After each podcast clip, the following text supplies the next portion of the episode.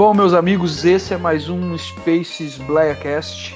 Você que está nos ouvindo aí, que Deus possa estar abençoando você ricamente. Hoje nós estamos aqui com o meu amigo, analista Cid Marques. Ele é psicanalista, autor é, de, do livro é, que trata sobre pornografia, da pornografia para a luz. Correto, doutor Cid? É isso mesmo, da pornografia para a luz. Da pornografia para a luz. E ele também é líder do Ministério Vida Pura, que é um ministério que está engajado aí no tratamento de pessoas com vício, é, com vício relacionado à pornografia e, e males é, vindos desse, desse meio. É isso mesmo, doutor Cid? Estou esquecendo alguma coisa? Não, é isso mesmo. É, pornografia, masturbação, é, tudo que é aquilo que vicia, né? Que atrapalha realmente o desenvolvimento pessoal, espiritual, psicológico de todo mundo e as pessoas não têm noção disso. Certinho. É, eu vou, vou, vou incorrer no, no, no, no, no mal de, tá, de eventualmente estar chamando o irmão de, de, de, de doutor. Me desculpa. Não, não, tem problema. Me desculpa, mas só para a gente ter, ter uma, uma, um esclarecimento aqui para quem está nos ouvindo, é, o psicanalista ele não é doutor. O senhor pode explicar para a gente isso melhor? É, na verdade, assim, né? É, eu posso ser doutor se eu fizer uma tese em doutorado em psicanálise. Então, a, a psicanálise não chega. É, não, por exemplo, o analista, ele não é um doutor se ele não prestar um, fazer uma tese de doutorado, entendeu? Agora, geralmente as pessoas confundem o psicanalista com o psiquiatra, porque para ser psiquiatra, aí a pessoa tem que ser médico, entendeu? Entendi, perfeitamente então. Meu amigo Cid, meu amigo, é... quem é o Cid? Como é que você chegou aqui? Como é que foi sua, sua trajetória até escrever esse livro e trazer luz e estar tá envolvido aí no Ministério Vida Pura? Como é que você chegou até lá? É, você nasceu num berço cristão? É, conheceu? Quando você conheceu a Cristo? Vamos começar a partir daí. Então, eu nasci num berço cristão, né? Como muitos cristãos, porém, é, até um certo momento da minha vida, eu vivi de uma forma religiosa. Né? É aquele cara que acha que porque ele é filho de crente, nasceu no berço cristão, ele já está salvo e não precisa de arrependimento. Eu até vejo isso como uma, é, um problema de quem nasce em berço cristão. Porque geralmente as pessoas que não nascem no berço cristão, elas têm consciência de que precisam se arrepender, que precisam nascer de novo. Quem nasce nesse meio é engolido muitas vezes pela religiosidade e é difícil de sair dessa, dessa fase, né? Mas graças a Deus, com o tempo a gente foi acordando e, e aí a gente chegou onde a gente está agora. Certo. E, e aí, o, o, onde é que o, o, irmão encontrou a necessidade de escrever sobre é, o, pornografia no seu livro é, Da Pornografia para a Luz? A necessidade veio irmão, porque da mesma forma que aconteceu comigo, acontece e aconteceu com muitas pessoas, né? Com muita gente. É, e como eu disse, eu nasci num, num berço cristão, porém passei muito tempo da minha vida de uma, vivendo de uma forma religiosa, achando que estava bem, que estava tranquilo, porém, é, com 12 anos de idade, eu comecei a, a me masturbar, né, vamos dizer assim. Entrei por esse caminho. Como muitos adolescentes hoje estão entrando, comigo não foi diferente.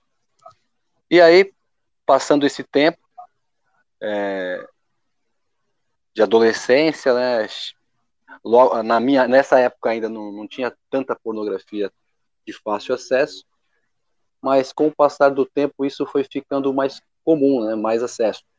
Escola, né, trocas de revistas, e isso aí foi é, abrindo um, um, abismo na minha vida e até então eu desconhecia. Para mim, a pornografia, mesmo eu vivendo num, mesmo nascendo num berço cristão, vivendo de uma forma cristã, eu via como que fosse algo de, de homem, né? Isso é algo de homem, feito para homem. Porém, no decorrer da, da vida, a gente percebeu que tinha muitas coisas que a gente estava sendo levados a uma prática totalmente é, distorcida do que aquilo que realmente a, a, palavra de Deus nos ensina. E isso é, me despertou mais ainda, né, quando um amigo meu veio procurar ajuda comigo, contando dos seus problemas, e, e eu disse para ele que eu não poderia ajudá-lo porque eu passava pelo mesmo problema que ele estava passando.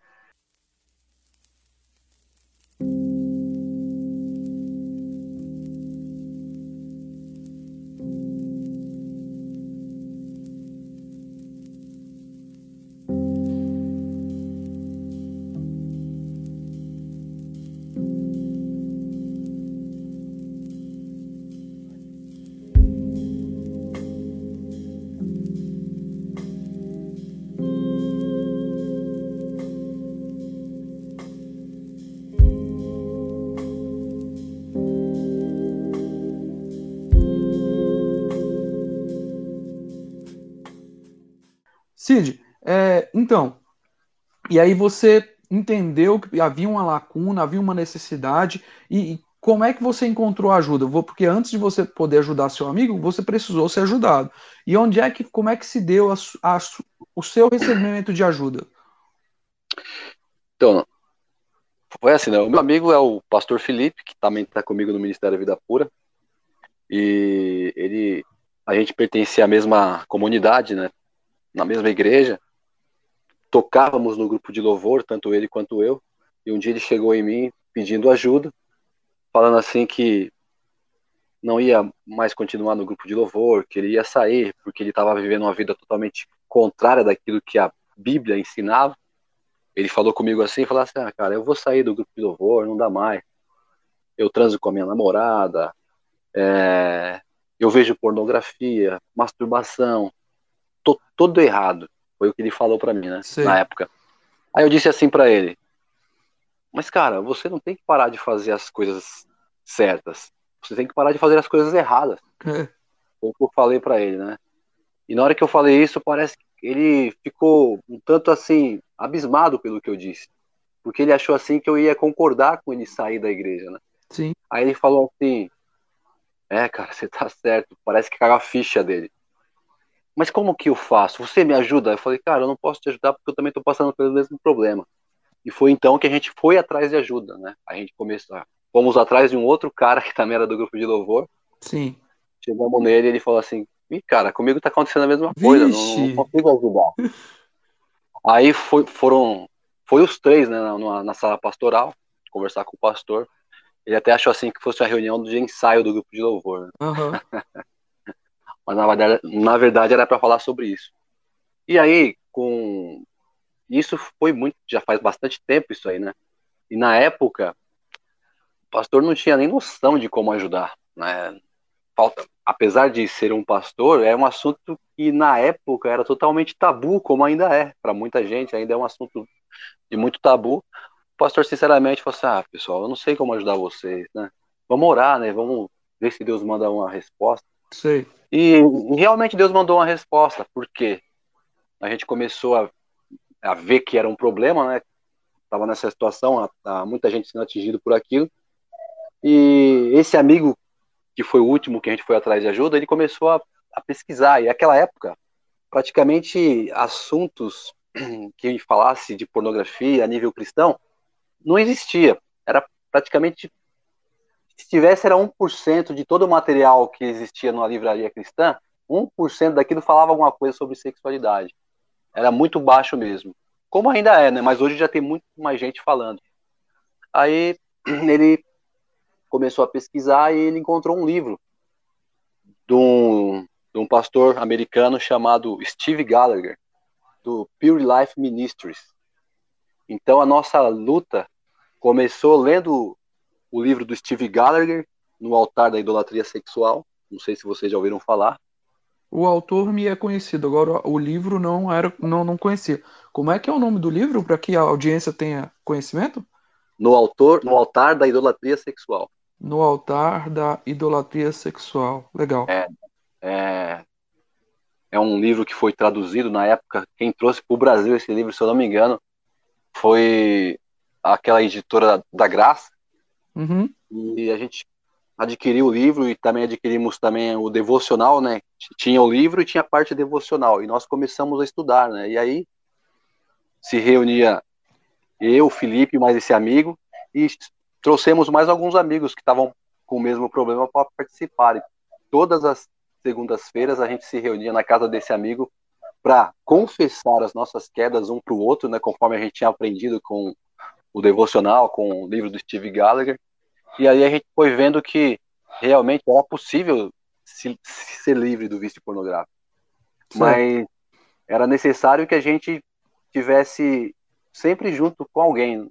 Ah, um dos pilares mesmo para ser livre do vício é Eclesiastes 4, 9 e 10, né, que fala que a gente não pode andar sozinho, né? É melhor dois do que um, né? Quando um cai, o outro levanta. Então, a gente percebeu que era necessário que estivéssemos falando a mesma língua e que estivéssemos andando juntos. Então, daquele grupo, é, muitas pessoas foram tendo mais consciência, lógico, né? Todas as reuniões que aconteciam, a gente confessava as quedas, isso é normal, apesar da gente não gostar de quedas, mas é normal.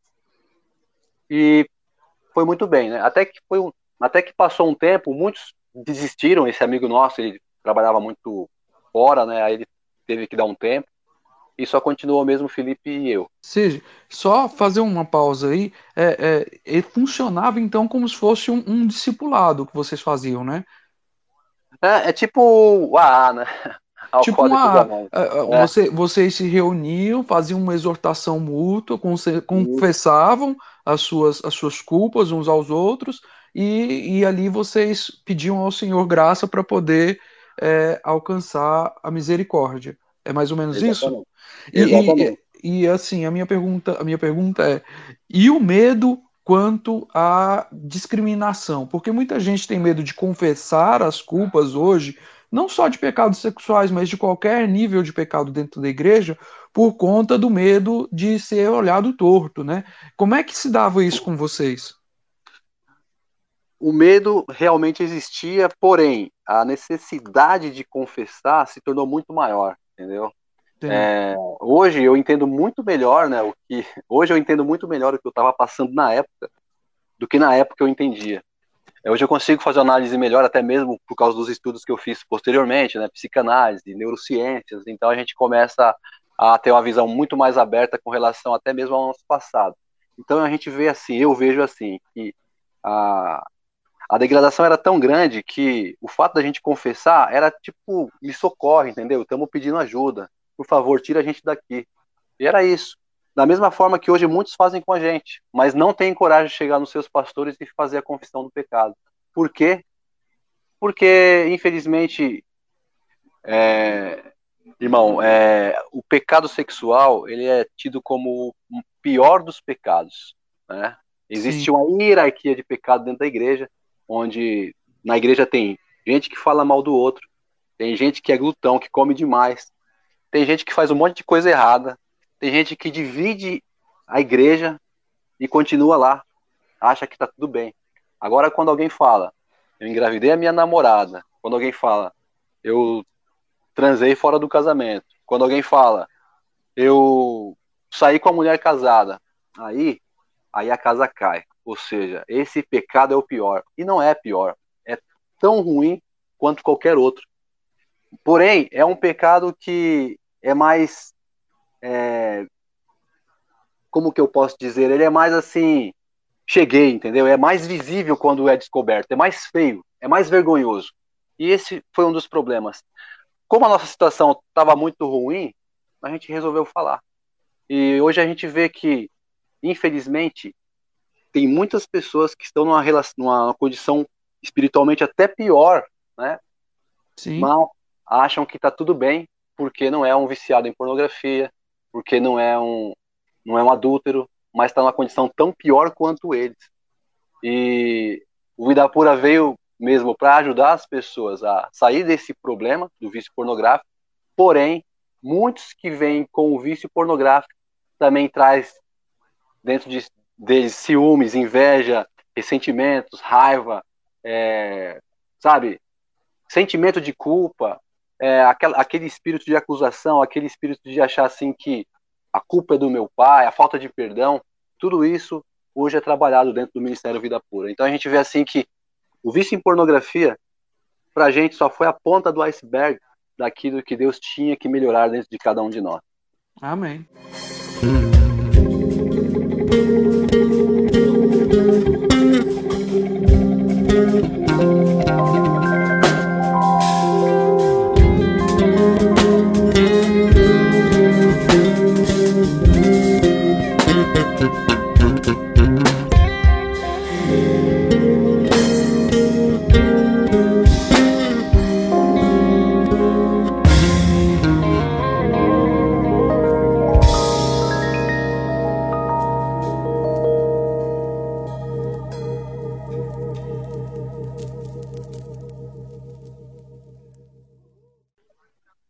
Então, é...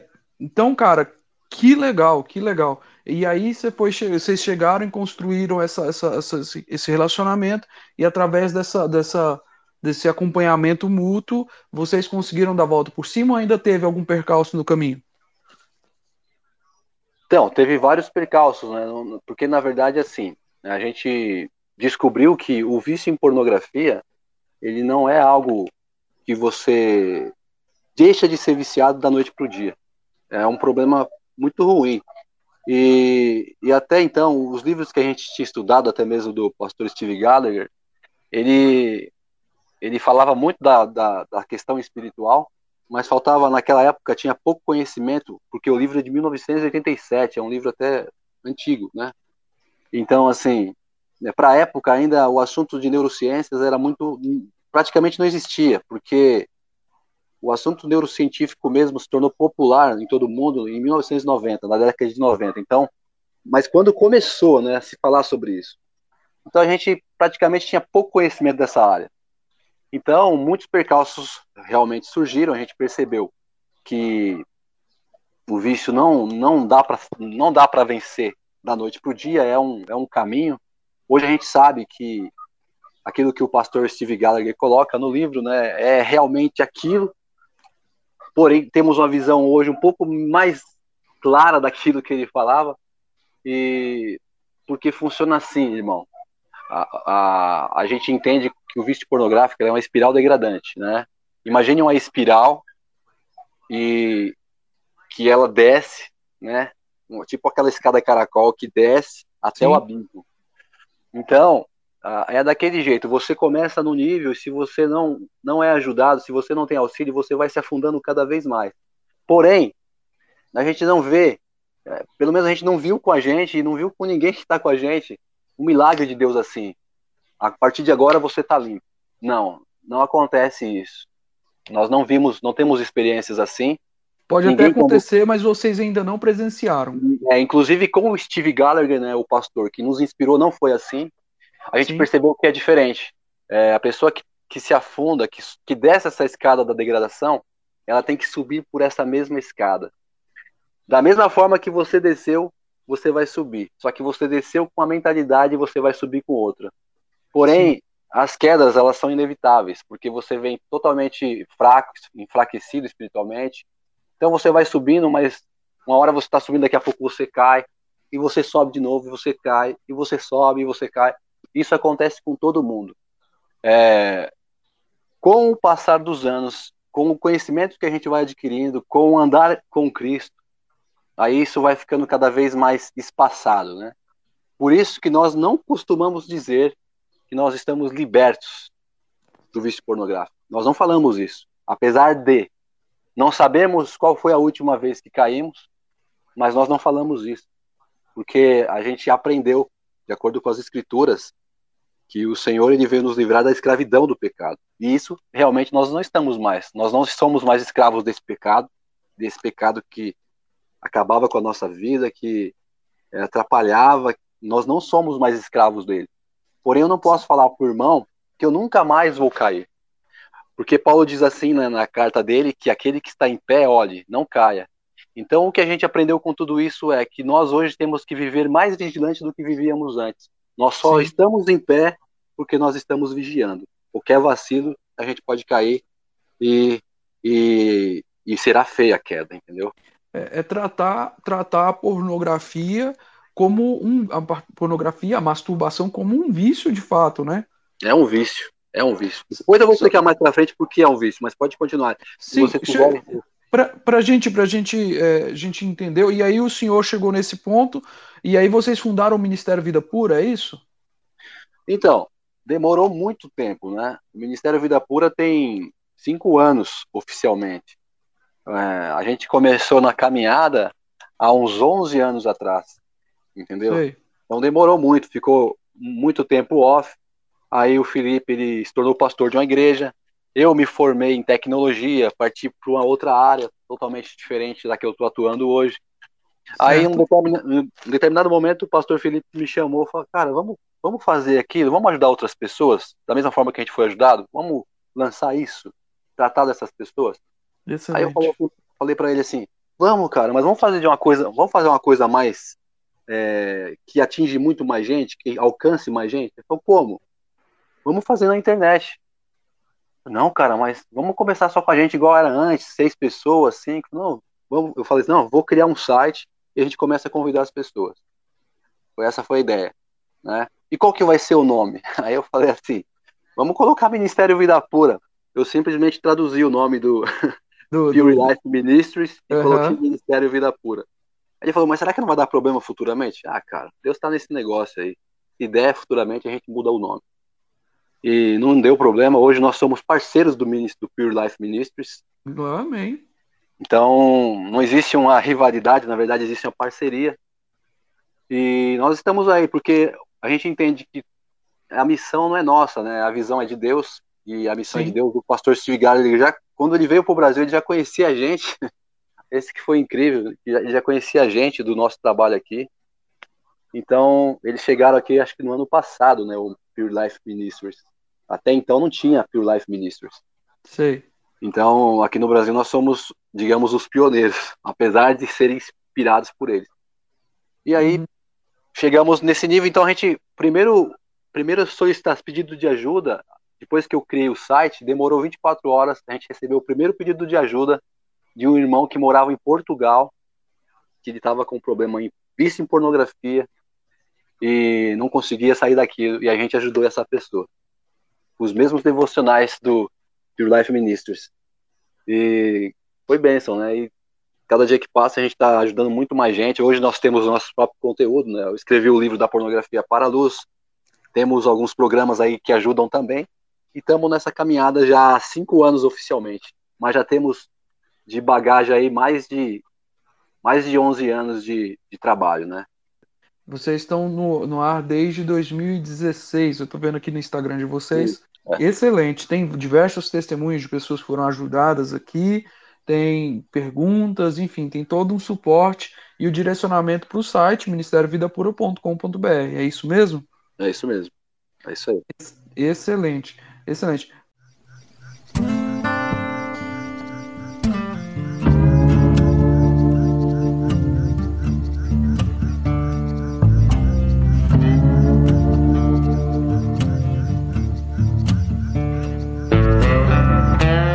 Cid, é, para a gente aprofundar um pouco no, no, no, no tema, é, eu, queria, eu queria que a gente fizesse uma visão é, fora do ponto de vista cristão, mais aprofundando no que a ciência aponta para a gente, porque a gente, tá, a gente conversa, a gente tem um, uma audiência mais cristã, mas independente do cristianismo, esse é um problema de saúde geral, né? E, e eu queria entender primeiro, de um ponto de vista natural, o que é pornografia. Olha só, pornografia, irmão, é bem diferente daquilo que a gente está acostumado a, a ouvir na mídia, na grande mídia. É muito diferente disso, porque as pessoas elas acham que pornografia é apenas o conteúdo para maiores, certo? Certo. E na verdade não. Pornografia não é isso. A pornografia ela está em todo lugar. Ela está nos desenhos animados. Ela está escondido nas mensagens subliminares a pornografia também está nas ruas, nas escolas, nas igrejas. Ela, ela, ela está em, em qualquer lugar. Então, por quê? Porque hoje nós temos a visão do seguinte: pornografia não é apenas conteúdo de sexo para maiores de 18 anos, mas é tudo aquilo que estimula as pessoas ao, ao, ao sexo, né? incentiva as pessoas a relação sexual, porém elas não terão a relação sexual. Então tudo aquilo que, tudo aquilo que causa um desejo sexual, porém você não vai se satisfazer como deveria naturalmente através de uma relação sexual, isso a gente considera como pornografia. Porque quando nós falamos de vício pornográfico, nós falamos de adicção, que é um desequilíbrio da química cerebral. ok? Então, a partir do momento que a pessoa ela viu é, qualquer coisa que ela foi estimulada sexualmente, mas ela não se realizou sexualmente, então aquilo que levou ela a uma masturbação, a um desejo, isso já deve ser considerado pornografia, ok? Então, então a pornografia não é não é só o que é intencionalmente propagado, mas é o que é intencionalmente, intencionalmente recebido. Exatamente, porque o que é propagado, a mensagem que a mídia passa é que pornografia é, é conteúdo para maiores de 18 anos. Mas se você é. pegar qualquer filme que tem na, nessas plataformas de streamings aí para adolescentes de 12 anos, ali já contém muita pornografia. E aquela pornografia foi a pornografia que fez com que, assim como eu, muitos outros procurassem por pornografia mais pesadas, que são as pornografias para maiores de 18 anos. As pornografias que, que existem aí, que não são consideradas pornografia, elas são apenas. É, é como se fosse a, a. Sabe aquela, aquela droga que é de grátis nas escolas? que os, os, traficantes usam, é isso. Pornografia liberada, pornografia que não é considerada pornografia, ela é como se fosse a, aquela amostra grátis, entendeu? E através daquela pornografia, as pessoas chegam nessas pornografias mais pesadas, mais trash, mais sujas e mais bizarras. Entendi, entendi. Então ela funciona como, como uma droga mesmo, é isso? Exatamente. E isso não sou eu que falo, isso já existem estudos científicos sobre isso, né? Tanto que o, tem um pesquisador muito famoso que também serviu de que os estudos dele serviu para eu fazer o livro da pornografia para a luz, que é o Gary Wilson, que faleceu acho que o ano passado. Ele ele confirmou que pornografia ela é pior do que drogas, porque as drogas elas podem ser metabolizadas para fora do corpo, certo? As drogas elas saem no suor, na urina, Agora, a pornografia ela não sai, ela não pode ser metabolizada para fora do cérebro, porque ela está enraizada na memória de todo consumidor. Então, a partir do momento que a pessoa se, se tornou um viciado em pornografia, uma viciada em pornografia, todas as coisas podem ser gatilhos para que ela consuma pornografia. Só para você entender melhor o que eu estou falando. Por exemplo, um alcoólatra que ficou muito tempo mergulhado no vício, se ele passa em frente a um bar e ele ouve lá os barulhos dos copos, isso desperta o desejo nele de buscar por bebida, por álcool, certo? Certo. É, isso é o que a gente chama de neuroassociação. Aquela, aquele som dos copos associa ele a, a, ao vício que ele tinha e aquilo faz com que ele procure por, por bebida, por álcool, alguma coisa assim. O problema da pornografia é que qualquer coisa pode ser gatilho para o vício pornográfico. Não é só uma questão de é, copos, de cheiro, não, qualquer coisa. Porque a pornografia, ela trabalha justamente com o reflexo condicionado, que foi um, não sei se você já ouviu falar, mas o reflexo condicionado ele faz parte do condicionamento clássico que foi descoberto por Ivan Petrovich Pavlov, que foi um fisiologista russo no século passado. E, e Pavlov descobriu que, é, fazendo lá experiências com os cães, né, ele, ele era um fisiologista que usava cães como cobaias de estudos científicos, e ele descobriu que apenas com o som de uma campainha, ele conseguia fazer com que o sistema digestório do cão começasse a funcionar. Né? Ele tocava uma campainha e o cão começava a babar, salivar, né? só pelo som da campainha. E o que, que o som de uma campainha tem a ver com o sistema digestório de um animal? Não tem nada a ver. Mas por causa da associação, por causa da repetição, então o som da campainha também tinha o mesmo poder de fazer com que o cão salivasse. E isso é, o, é o, a forma que a pornografia trabalha na mente das pessoas. Ela condiciona as pessoas a, a uma vida onde tudo que ela olha lembra aquilo que ela tem que consumir. Então, é, aquela ideia que a gente tem, ah, mas é fácil sair da pornografia, é só você parar de acessar, acessar as redes sociais, é só você é, não usar mais o celular. É só você, sabe, essas. É, geralmente as pessoas que não têm o conhecimento falam, mas na verdade não é bem assim. Por quê? A pornografia é assim. Todos os filmes pornográficos, independente se seja uma pornografia trash ou soft, não importa. Todos os filmes pornográficos eles são gravados em vários tipos de cenários. Tem filmes que são filmados na rua, tem filmes que são filmados na cozinha, tem filmagens feitas é, no, no ônibus, no metrô, não importa.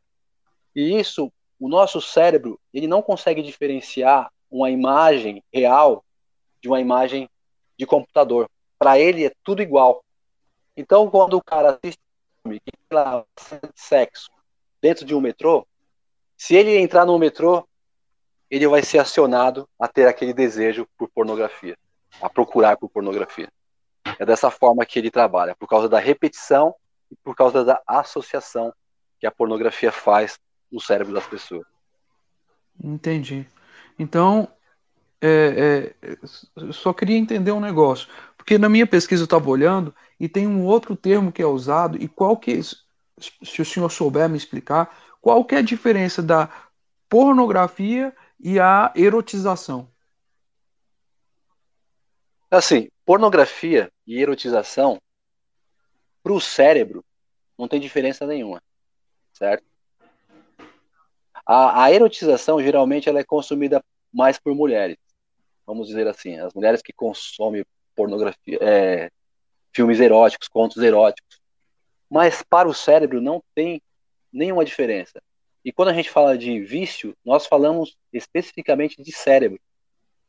Então, o que muda é, é a forma de você vender o produto. Então, é uma questão de marketing. Mas, na realidade, tanto faz uma pornografia, tanto faz um filme erótico, quanto um filme pornográfico, para o cérebro é a mesma coisa, não tem diferença. A mesma, o mesmo cara que se tornou viciado vendo lá a revista da Demilos, da avó dele, sabe? Aquelas revistas sei, que a, a lingerie que a avó dele vendia. O cara entrou na. O cara consumiu pornografia por causa daquelas revistas. E aquelas revistas não são consideradas revistas pornográficas. Mas tem conteúdo percebe... erótico. Exatamente. Então quer dizer que você percebe que para o cérebro não tem, não tem a diferença entre o erótico do pornográfico. Para o cérebro é tudo a mesma coisa. A partir do momento que houve uma estação sexual, você já ativou o sistema é, de recompensa do teu cérebro, né? Dopaminas foram fabricadas e você vai buscar mais daquilo. Por quê? Porque aquilo deu prazer. E a partir do momento que trouxe prazer, então o nosso cérebro ele vai fazer com que você busque mais daquilo, porque aquilo é legal, aquilo faz bem. Que é o mesmo que acontece com viciado em drogas, por exemplo. Certo, certo, entendi.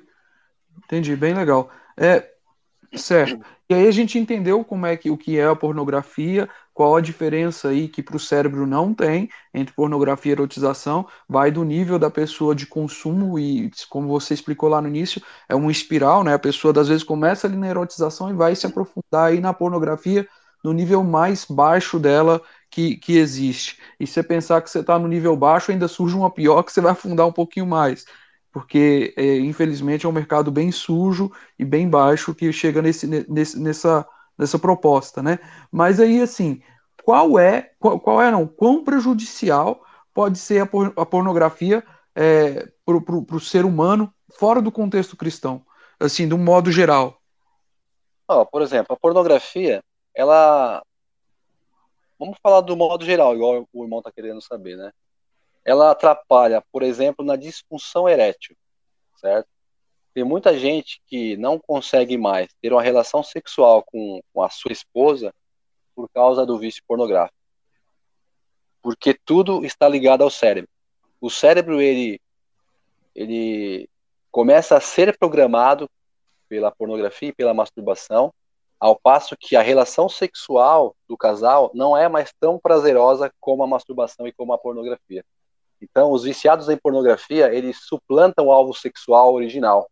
Eles deixam de ter relações com as suas esposas, as esposas com seus maridos, por causa do vício pornográfico e da masturbação.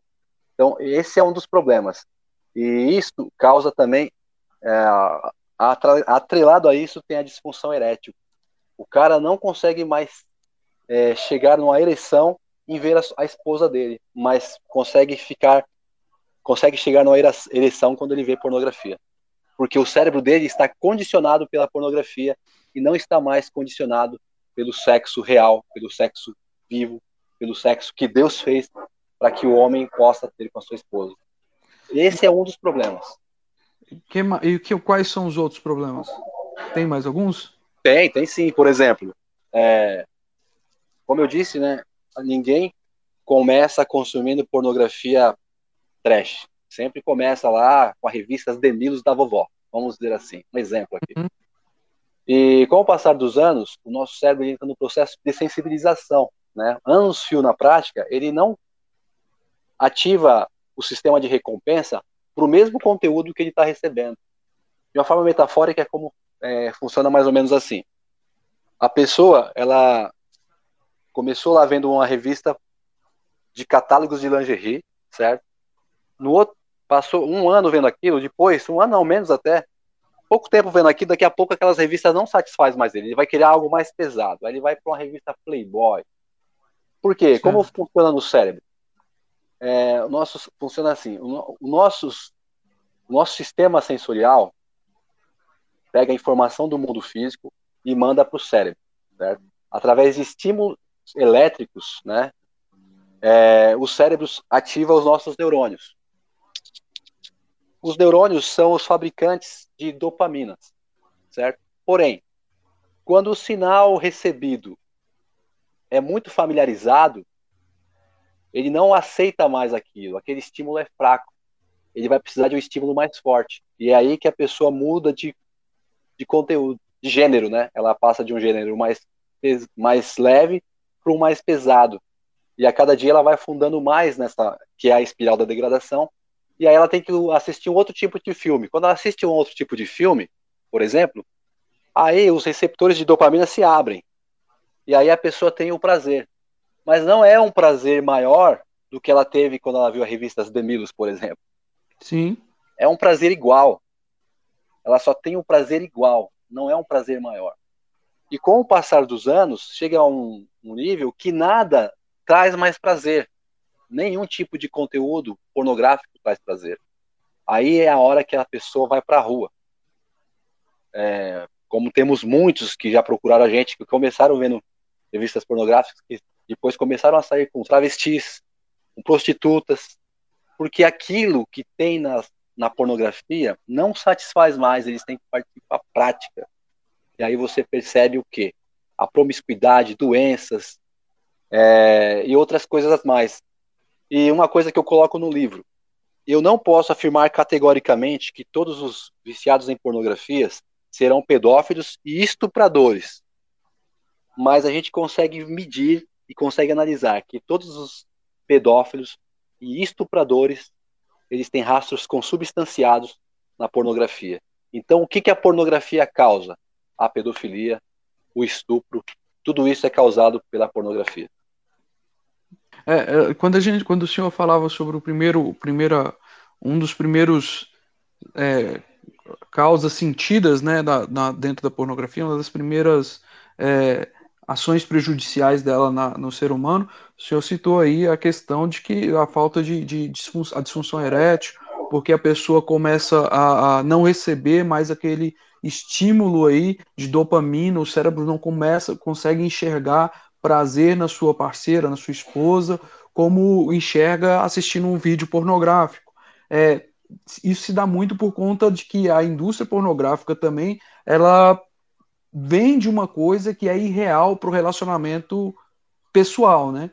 A, a, pornografia ela vende uma coisa e quando a, o, o, o, parceiro vai encontrar dentro da sua, da sua cama aí na sua cama, a, a, ele não encontra a mesma coisa. É mais ou menos por aí?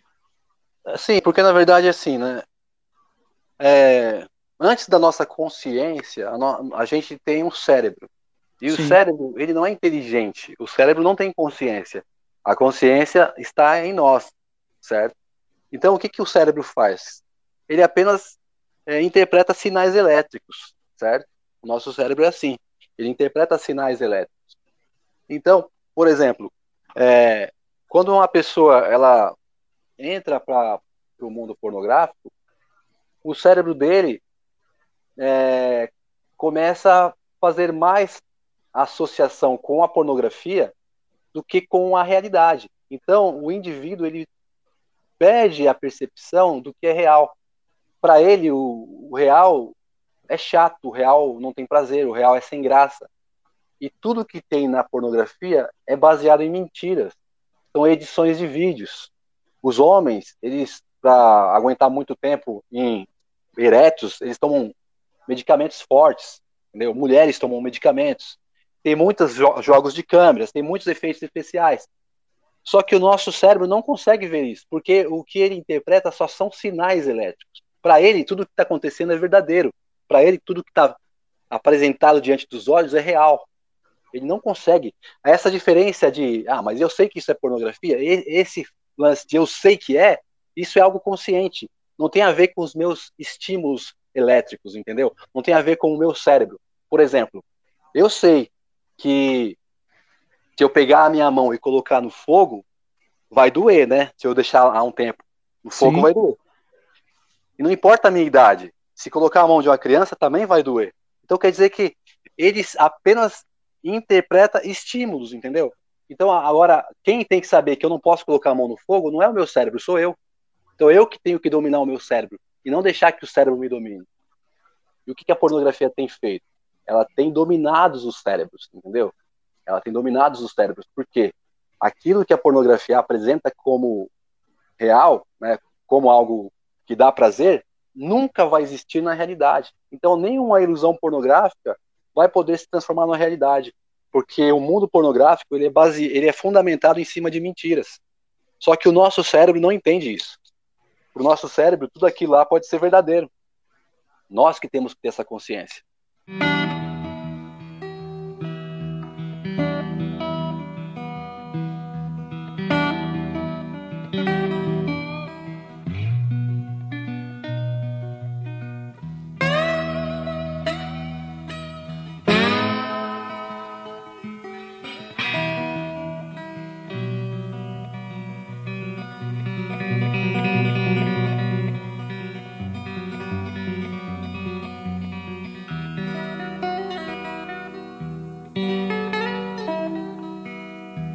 Eu estava vendo alguns, eu tava vendo alguns dados é, acerca da, da, da, do impacto, né, da, dos efeitos da pornografia é, sobre o ser humano. E aí eu vi alguns dados, algumas estatísticas que apontam que a média, a média de exposição à pornografia é de apenas 11 anos. É, a média de pessoas que visitam sites pornográficos é de 72% homens e 28% mulheres é, os homens eles têm seis vezes mais chances de assistir pornografia do que a mulher e também são mais propensos a gastar mais tempo é, assistindo. É, quase 20%, 20 das mulheres dizem que lutam contra o vício.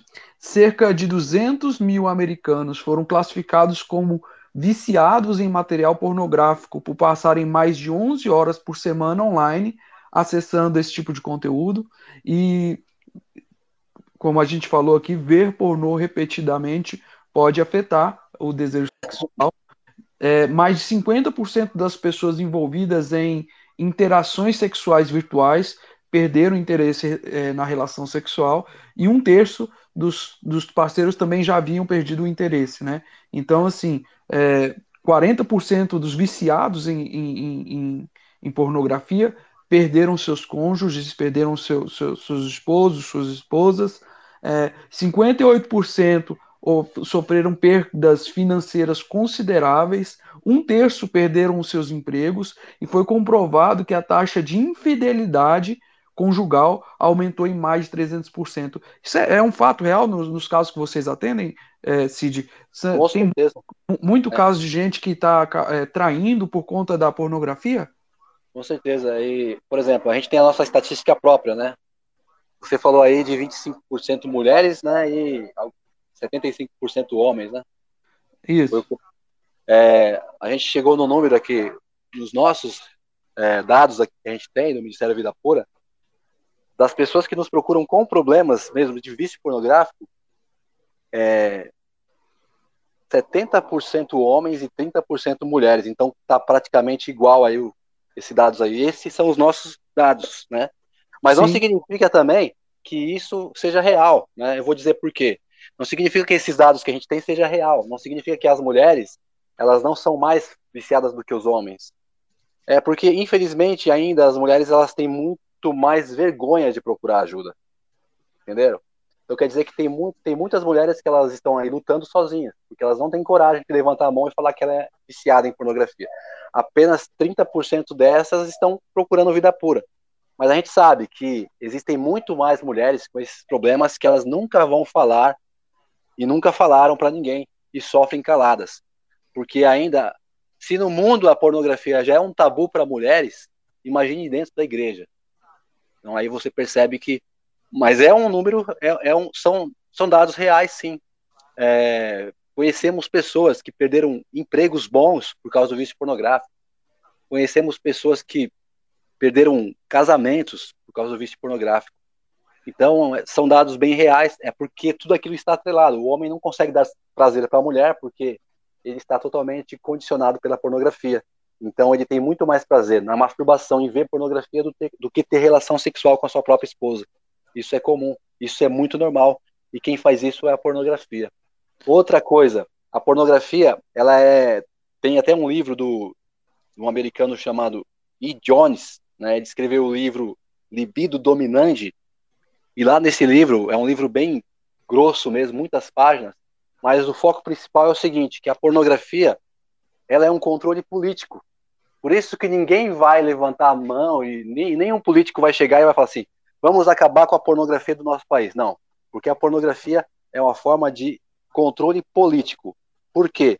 Porque os viciados em pornografia, anos a fio na prática, eles perdem uma das partes principais do cérebro, que é a função do lobo frontal. O lobo frontal ele é o, a parte do cérebro responsável por tomada de decisão, por tomar, é, por inibir a pessoa a fazer coisas erradas que futuramente ele venha a se arrepender. É, ele não consegue mais julgar entre o certo e o errado. Tudo isso são funções dos lobos frontais. E o Dr. Donald Hilton, um americano também, cristão, fez um estudo sobre isso. Pessoas viciadas em pornografia tem o seu lobo frontal lesado da mesma forma que uma pessoa que sofreu um grave acidente de carro. E aí essas pessoas viciadas em pornografia, elas são acometidas de uma doença chamada hipofrontalidade, que é uma doença dos lobos frontais. Ela não consegue mais saber o que é certo e o que é errado, ela se torna compulsiva, porque ela é viciada na pornografia, ela se torna impulsiva, porque ela não consegue mais medir as consequências dos seus atos, e ela perde totalmente a estabilidade emocional. Ela não consegue mais se relacionar com ninguém, porque ela não tem mais nenhuma estabilidade emocional. Então, ou seja, é uma pessoa totalmente disfuncional. E o que, que a pornografia faz com essas pessoas? Elas querem que os seres humanos, tanto homens quanto mulheres, se tornem seres disfuncionais, principalmente de forma intelectual, porque é muito mais fácil de manipular. Rapaz, pior do que pior do que pior do que a gente podia imaginar. A gente viu até agora, na nossa conversa aqui, o, o correlacionamento entre a masturbação e a pornografia. A gente vê, no, no, no ainda falando no meio geral, no, no ambiente geral, fora da, da visão cristã da, do, sobre o assunto, é, os médicos, as, a mídia, a, a, indicando a, as pessoas a se masturbarem a fim de que tenham conhecimento do próprio corpo. E, e a gente sabe, como já está disposto aqui nessa nossa conversa, que a, a, a pornografia ela traz a, a, masturbação consigo, a fim de que você consiga receber aí a recompensa junto da, da dopamina que é gerada no estímulo pornográfico. Qual, qual é a correlação é, da pornografia com a masturbação? a pornografia e a masturbação praticamente são intrínsecas, né? Apesar de que de vez em quando ainda muitas mulheres entram em contato comigo pedindo ajuda e diz assim que vê pornografia e não se masturba. Eu até acho um pouco estranho isso. Mas todos os homens, pelo menos que vê pornografia, eles se masturbam. Eu não sei o que, que as mulheres fazem de milagres que elas conseguem ver e não se masturbar. Porém, muitas confessam que realmente se masturbam e muitas são viciadas também nisso. Então, a pornografia é totalmente. É, quando se fala de pornografia, também se fala de masturbação. É, e o que a mídia vende é o seguinte, porque tem muitas coisas ligadas, igual eu acabei de falar, né? Sim. Esse controle político, então fica até fácil de entender. É, são muitos produtos que são vendidos e, e, é um mercado muito rico, é um mercado que fatura bilhões de dólares por ano a pornografia, né? Então, assim, é, é, é, a, é a galinha de ouro, sabe, do sistema. É isso. Porque é um é algo que vicia mais do que as drogas e não é proibido entendeu? Dr. é, Jeffrey Satinover, ele disse isso. Ele disse assim, que a pornografia, ela é mil vezes, eles construíram uma droga mil vezes mais potente do que a heroína e a cocaína. E é injetada diretamente no cérebro através dos olhos, onde as pessoas podem consumir é, do conforto da sua casa e ninguém vai ficar sabendo. Então isso é pornografia. Então assim, você percebe que não tem nenhum é, ninguém quer acabar com a pornografia, porque ela gera bilhões e bilhões de dólares. Então tem muitas coisas por detrás, sem contar com o mercado sujo, né, mercado realmente negro, né, que eles chamam, né, que é o tráfico de mulheres, tráfico de crianças, e tudo isso aí também é devido ao grande consumo de pornografia. Então, assim, agora falando a respeito de conhecer o corpo, é, temos uma, uma doutora que ela sempre faz live com a gente, né? E ela fala assim que isso é totalmente um engodo, porque ela é uma sexóloga, né? Médica e sempre está com a gente. Assim, isso é totalmente um engodo. Esse lance de a masturbação faz com que você conheça melhor o seu corpo, principalmente as mulheres. Isso é mentira. Ela dá um exemplo assim: quem consegue fazer cócega em si mesmo? Ninguém consegue fazer cócegas em si mesmo, é verdade? Eu não sinto cócegas quando eu faço cócegas em mim. Então certo. ela dá esse exemplo. É, ninguém mais do que o teu marido e ninguém mais do que a tua esposa pode mostrar para você quais são as áreas do teu corpo que mais te dá prazer. O que tem aí é uma falta de, de cumplicidade entre o casal, a vergonha, o pudor. Isso não pode existir dentro de uma relação, dentro de um casamento.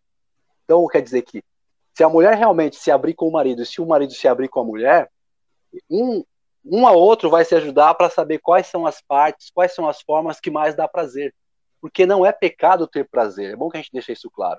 Claro. O pecado só é você fazer mau uso daquilo que Deus, Deus deixou para você ter prazer.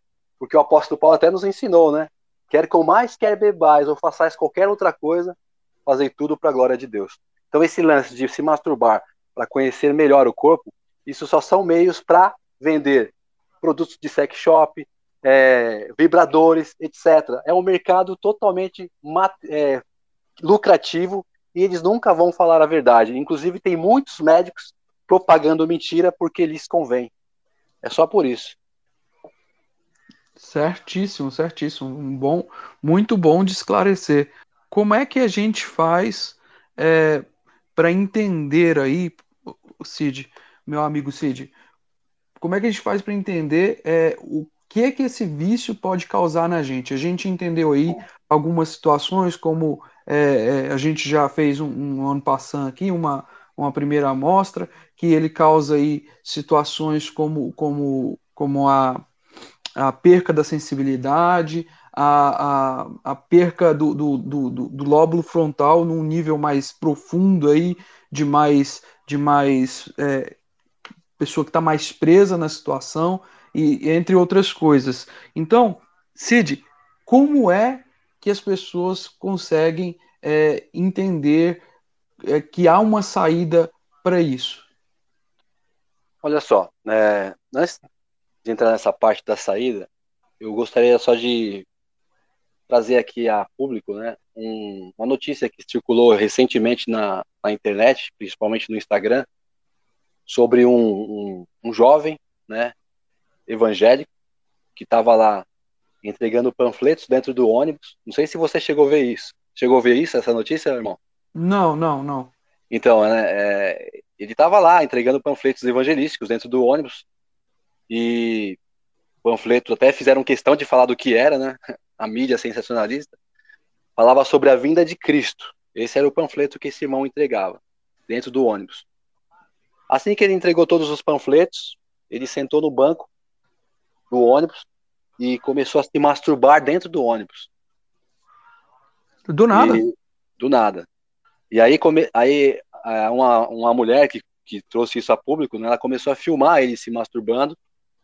E ele continuou se masturbando sem nenhum pudor, sem nenhuma vergonha, e ela filmando ele, ele se masturbando.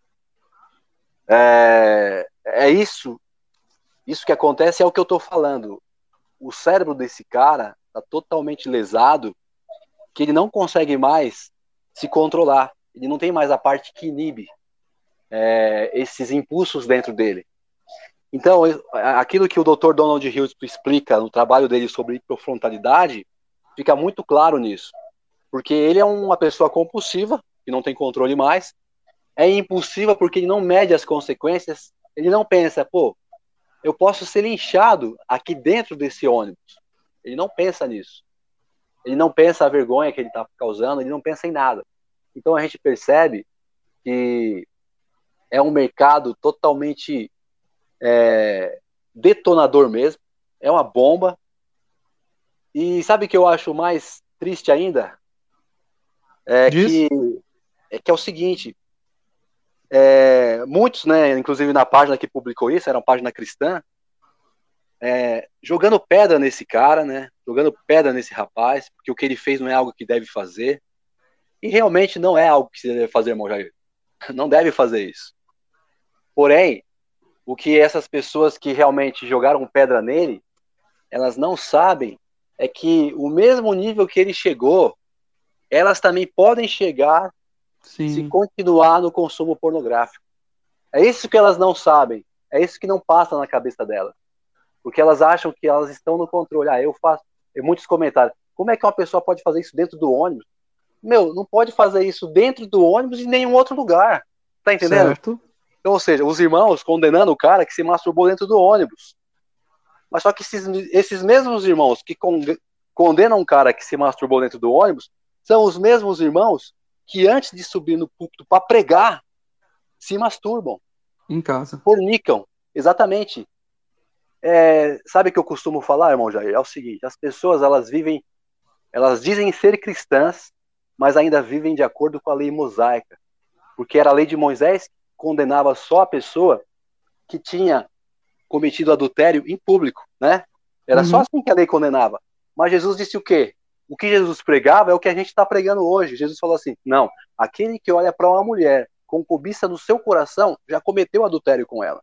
Então, para Deus, diante de Deus, tanto faz um cara se masturbar no ônibus ou se masturbar em casa, é a mesma coisa. Então, o que as pessoas não estão levando em consideração é que elas têm que se arrepender de todo o pecado que é feito tanto publicamente quanto na intimidade de suas casas e muito mais ainda na, na intimidade dos teus pensamentos. Porque é por aí, é daí que como Jesus Cristo vem, é daí que vem todos os maus desígnios, não é? Então esse é um, é um problema. Agora, pode, pode irmão, se quiser comentar, irmão, pode Irmão Cid, é, só pegando um gancho aí no que, que você está falando, então, dentro, ah, já trazendo agora para a luz do cristianismo, trazendo aqui para a luz do cristianismo, é, para a nossa vida cristã, é, quais são é, os malefícios? A gente entendeu, o senhor deu uma pincelada aí, é, o prazer, ele é pecado? Sentir prazer é pecado? Prazer sexual? Não, de forma alguma. Na verdade, o prazer ele é uma dádiva do Criador, né? O, o, o Senhor nos fez para que nós possamos ter prazer. a gente tem prazer em comer uma comida saborosa, a gente tem prazer em, em levar os nossos filhos para um passeio, temos prazer em viajar, temos, temos prazer no sexo, não é verdade? São formas que nós temos prazer. E não tem nenhum problema nisso. O, o problema é quando é, o vício ele rouba todos os prazeres e você só tem prazer por uma coisa. E aquilo se torna o teu Deus, né? É por isso que o Steve Gallagher foi muito feliz quando ele escreveu o livro No Altar da Idolatria Sexual. Ele disse que a pornografia se tornou o Deus do povo. Sim. Então elas tiraram Deus do trono, né? E colocaram a pornografia. Então as pessoas deixaram de ter prazer. com as suas mulheres, né? Com seus maridos, com, em passear com os filhos, e agora elas têm prazer só na pornografia, em outras imoralidades. Então, o prazer, ele faz parte da nossa natureza. Só que, infelizmente, ele foi deturpado pela pornografia e por outros tipos de imoralidades. Hoje as pessoas deixaram de ter prazer naquilo que Deus fez para que nós tenhamos prazer, para ter prazer no que é imoral, no que é sujo, no que é degradante. Então, quando nós nos convertermos realmente, sabe, quando a nossa mente ficar pura, ficar limpa, como é o nosso desejo, aí a gente vai ter prazer nas coisas mais triviais que a gente está acostumada. Prazer em acordar cedo, prazer em ir para o trabalho, prazer em lavar uma louça, prazer em estudar a Bíblia, prazer em conversar com alguém, prazer. Eu estou tendo prazer aqui, irmão, conversando com o irmão, isso para mim é prazeroso. Amém. Para a gente é, também está sendo muito prazeroso. Então, isso, isso, que, isso só tem quem tem uma mente pura. Quem não tem uma mente pura não consegue chegar nesse nível. Para isso aqui é um assunto totalmente desgastante, chato, não leva a lugar nenhum, mas nós temos a mente de Cristo. Eu estava vendo um outro dado que diz que a pornografia ela causa uma coisificação das pessoas, né? As pessoas, ela, o, o, o, cérebro ele para de, de, de enxergar pessoas como gente e trata as pessoas como objeto de satisfação é, pelo desejo sexual. E isso daí torna é, o, o, campo de relacionamento das pessoas é, objetificado. E de modo que as pessoas já perdem a noção do, de como se relacionar umas com as outras. E aí a gente vai de encontro, a gente vai de encontro a algumas coisas que o irmão posicionou aí, a gente trazendo para o campo da cristandade, e, e eu gosto muito de salientar isso, que a gente tem que entender enquanto cristão, enquanto povo que professa a fé de Cristo, que acredita em Jesus Cristo como o único e suficiente Salvador, a gente precisa entender que mais do que leis, Cristo, quando ele foi questionado acerca das leis, ele, ele colocou do, dois mandamentos que são sobremodo. Ele fala, ó, amarás o Senhor teu Deus acima de todas as coisas e de igual modo amarás o teu próximo como a si mesmo. Então, eu entendo que quando a gente fala do nosso relacionamento é, vertical, nosso relacionamento com Deus, é, não basta só cumprir leis. A gente tem que entender que a lei é amar a Deus acima de todas as coisas, com toda a tua força, com toda a tua alma e com todo o teu entendimento. E esse é, esse é o nosso chamado. Deus nos chama para isso. Esse é o nosso a metade do caminho do nosso propósito. E a outra metade do nosso caminho dentro do nosso propósito está dentro da nossa missão, que se resume lá em se relacionar, em amar o nosso próximo como a nós mesmos. Então nós precisamos aprender, ser restaurado nesse campo do relacionamento que muitas vezes se perde por conta dessa objetificação das pessoas como é, objetos sexuais. E aí a gente vê diversas mulheres aí reclamando, principalmente as mulheres reclamando aí de que os homens não enxergam elas como pessoas, como gente, só como objeto sexual. E aí a gente vê esse problema se instaurando na sociedade de um modo geral. Então acho que é muito bom a gente ter isso em vista, porque é, viver em Cristo não é viver para a lei, é viver pela graça e cumprir a lei porque amamos a Cristo. A Exatamente. lei é cumprida porque nós amamos a Deus, não porque eu tenho que obedecer, porque eu tenho que obedecer. Acho que a gente tem que entender, a igreja precisa voltar a amar a Cristo. A gente consegue sair do vício da, da pornografia como? Como é que a gente consegue encontrar? É, a gente entende que precisa sair. A pessoa chegou a essa elucidação. Preciso sair da, da, do vício da pornografia. Como se livrar do, do vício da pornografia? A partir do momento que você teve consciência, igual você disse, que a pornografia é um problema, que você tem que sair dessa, você tem que levantar a mão e procurar ajuda, assim como nós fizemos há 12 anos atrás, né? Levantamos a mão e fomos atrás da ajuda. Então, primeiro e... lugar, primeiro lugar, é, pedir ajuda. Não, primeiro lugar, reconhecer. Reconhecer. Depois, segundo lugar, pedir ajuda, porque a gente sabe que sozinho ninguém consegue sair dessa. É uma das segundas realidades que a gente descobriu. É... A gente descobriu na raça, sabe? E a gente achava que era possível sair dessa sozinho, mas viu, vimos que não é possível.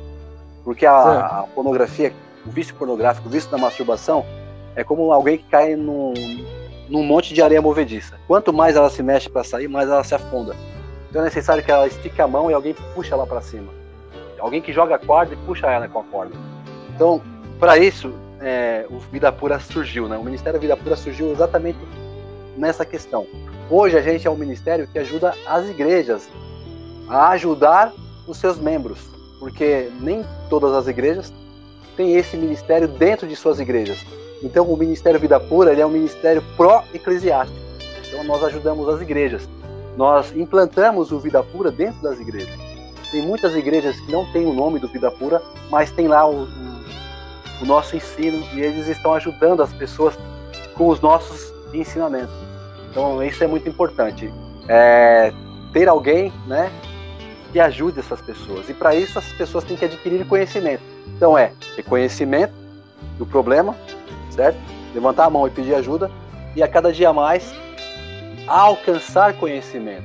Porque é, Daniel já disse lá, né? Daniel, é, Daniel não, Osés, capítulo 6 diz assim: O meu povo se perdeu por falta de conhecimento. conhecimento. Então, quer dizer que, na verdade, muitos estão se perdendo no vício pornográfico porque não tem conhecimento, assim como eu não tinha há 11 anos atrás. Então, hoje, nós estamos aqui para compartilhar esse conhecimento com as pessoas e dar para essas pessoas a ferramenta necessária para que elas consigam realmente se livrar desse vício. Então tá. Então quem quiser, é, a gente entendeu alguns passos da importância e aí o Ministério Vida Pura tem um, uma metodologia de trabalho. Onde é que as pessoas encontram o Ministério Vida Pura, Cid? Ó, Ministério Vida Pura pode ser encontrado no Instagram, né? É, Ministério Vida Pura, instagram.com, Ministério Vida Pura, vai estar assim, Ministério Vida Pura. Eu também estou no Instagram, arroba CidMVP, no, no Instagram. Tem também no YouTube, Ministério Vida Pura, tem lá os nossos vídeos. Sempre a gente coloca vídeos. E, e dessa forma. E nós temos os nossos programas, né? Que ajudam as pessoas. Que temos a plataforma 180 graus. Vocês também vão, vocês vão ter, é, vão poder encontrar essa plataforma nas nossas plataformas digitais, no Instagram, no YouTube. Tem a plataforma 180 graus, que são videoaulas, são módulos em videoaulas, onde temos os devocionais, os mesmos que nós usamos. É, temos tem as videoaulas com o pastor Felipe sobre o devocional e tem videoaulas que eu gravei sobre o vício em pornografia, baseado na neurociência e na teologia, que é o módulo da pornografia para a luz, que é o nome do livro que eu escrevi. Então, e também temos o grupo de apoio, que é um, tem todos os módulos que tem na plataforma 180 graus para as pessoas estudarem, é, fazer os devocionais. E todas as segundas-feiras, às 21 horas, a gente tem aí um encontro de edificação mútua, onde as pessoas compartilham suas cargas emocionais, as suas quedas, e também a gente ajuda essas pessoas online com é, entendimentos que elas perguntam na hora, porque tem muitas coisas que vão surgindo no meio do caminho, as dúvidas, e a gente tira as dúvidas dessas pessoas no dia desse encontro aí de edificação mútua que acontece pelo Zoom, todas as segundas-feiras. O assunto é extenso, a esmo, então a gente não vai conseguir esgotar o assunto por inteiro, mas acreditamos que nós fizemos uma boa passagem aí sobre o, tema, sobre o que concerne ao assunto. Vocês encontram o nosso irmão Cid aqui no Twitter, é, no endereço do, do Cid Marques aqui, o M Vida Pura, é, você encontra o irmão Cid aqui no Twitter.